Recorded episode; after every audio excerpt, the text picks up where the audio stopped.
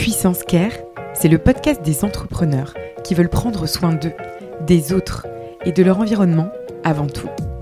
À l'heure de la surperformance, de la visibilité, de la productivité, les entrepreneurs rencontrent de nombreuses difficultés sans jamais pouvoir en parler ou se confier. Il est temps de lever le voile sur l'un des mots de notre siècle. Ici Pauline Tréquesser pour Puissance Care. Bon épisode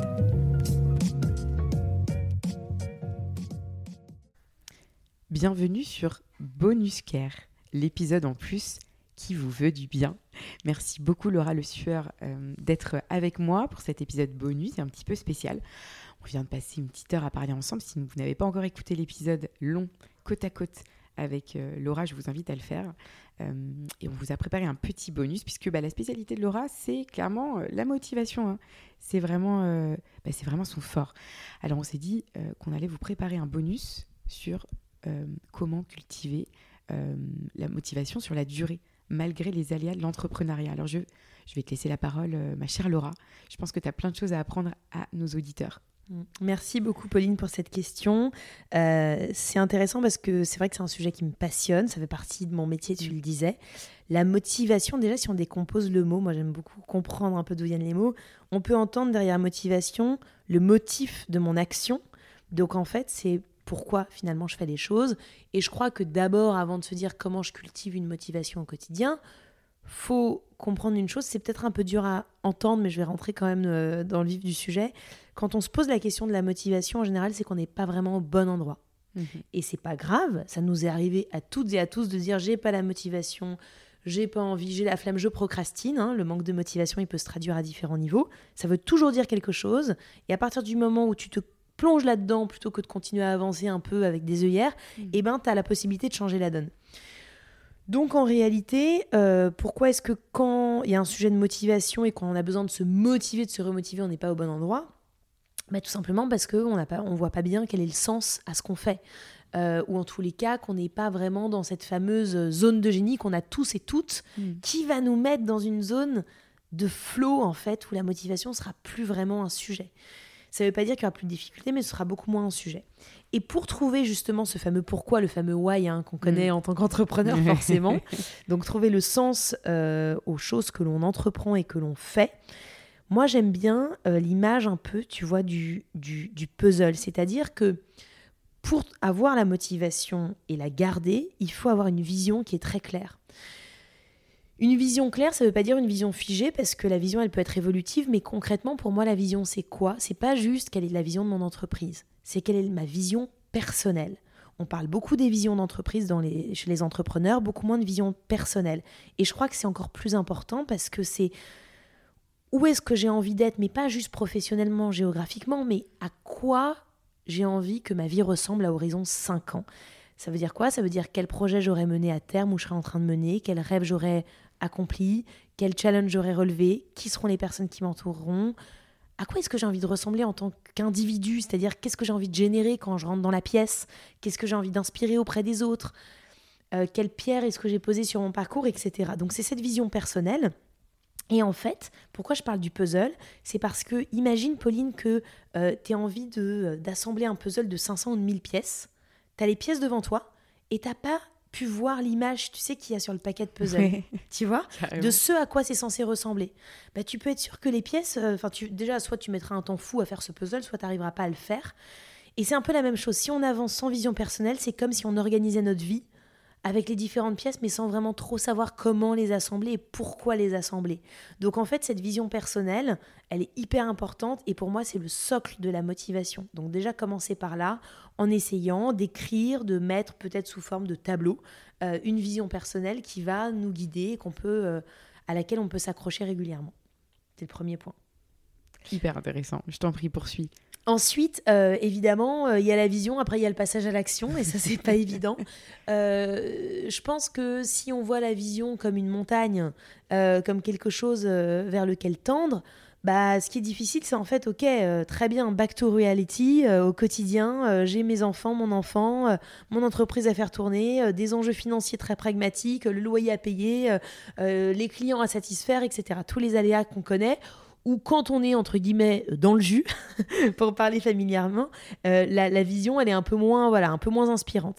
Et là, euh, moi je m'inspire beaucoup en tous les cas de la théorie des petits pas, du kaizen, où une fois qu'on a une vision, on en fait découler. Alors tu verras, c'est très méthodique, hein, découler des objectifs. Et ces objectifs là, on va euh, les séquencer en étapes concrètes et terminables. Et ça, vraiment, moi, en tous les cas, c'est ce qui me fait avancer. Et c'est ce qui va nourrir la motivation parce qu'en fait, par exemple, si je me dis, j'ai envie, allez, soyons fous, ma vision, c'est d'être la future Oprah Winfrey. Soyons ambitieux, ok? Euh, Les objectifs, ça va être, par exemple, bah, créer un podcast ou écrire un livre. Mais si ces objectifs-là, qui sont ambitieux, je les séquence pas en tâches concrètes et terminables, euh, pour écrire un livre, faut trouver un éditeur, faut trouver un titre, faut trouver un sujet, faut trouver des chapitres, faut trouver un plan, etc., etc. Et si je ne séquence pas ça dans ma semaine mm. comme des étapes concrètes et terminables auxquelles tu peux mettre un drapeau en te disant ça c'est bon, c'est fait, ta motivation, tu peux pas la nourrir. Mm. Parce qu'en fait, c'est trop haut, c'est trop grand, c'est trop ambitieux. Et toi, dans ton quotidien, euh, tu vas vite te dire j'ai pas les épaules et je sais pas euh, où mettre mon pied pour avancer d'une marche après l'autre. Donc voilà, le séquençage vient nourrir la motivation parce qu'en fait, sinon on se retrouve qu'avec des to-do list. Et moi, j'aime bien l'idée pour nourrir la motivation qu'il y a aussi des did list, mm. une liste de tout ce que tu as coché, de tout ce que tu as fait ces dernières semaines, ces derniers mois. Et c'est important de la regarder aussi, cette liste-là, pour euh, alimenter la motivation. C'est beau. C'est vrai. C'est important. Hyper intéressant. Et puis ensuite, euh, troisième point, je dirais, Pauline, il y a la dimension du plaisir. Et euh, moi, c'est ce qui m'a évité un burn-out. On en a un peu parlé pendant l'épisode.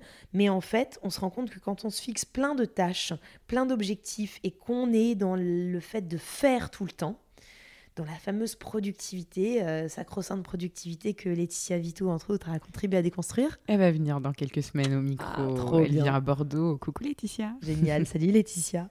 Et donc, en fait, si on ne met pas dans le process du plaisir, ça marche pas. Donc mon troisième conseil pour nourrir une motivation quotidienne, ce serait prenez du plaisir pendant le processus. Les Américains disent enjoy the process, mais c'est vrai. En fait, on ne peut pas tenir le marathon si on mange pas des barres de céréales et si on boit pas d'eau pendant le marathon, c'est impossible.